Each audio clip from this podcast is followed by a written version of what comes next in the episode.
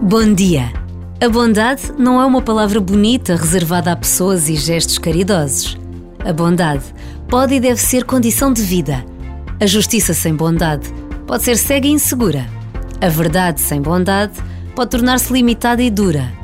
Precisamos de trazer a palavra bondade para a vida de todos e todos os dias.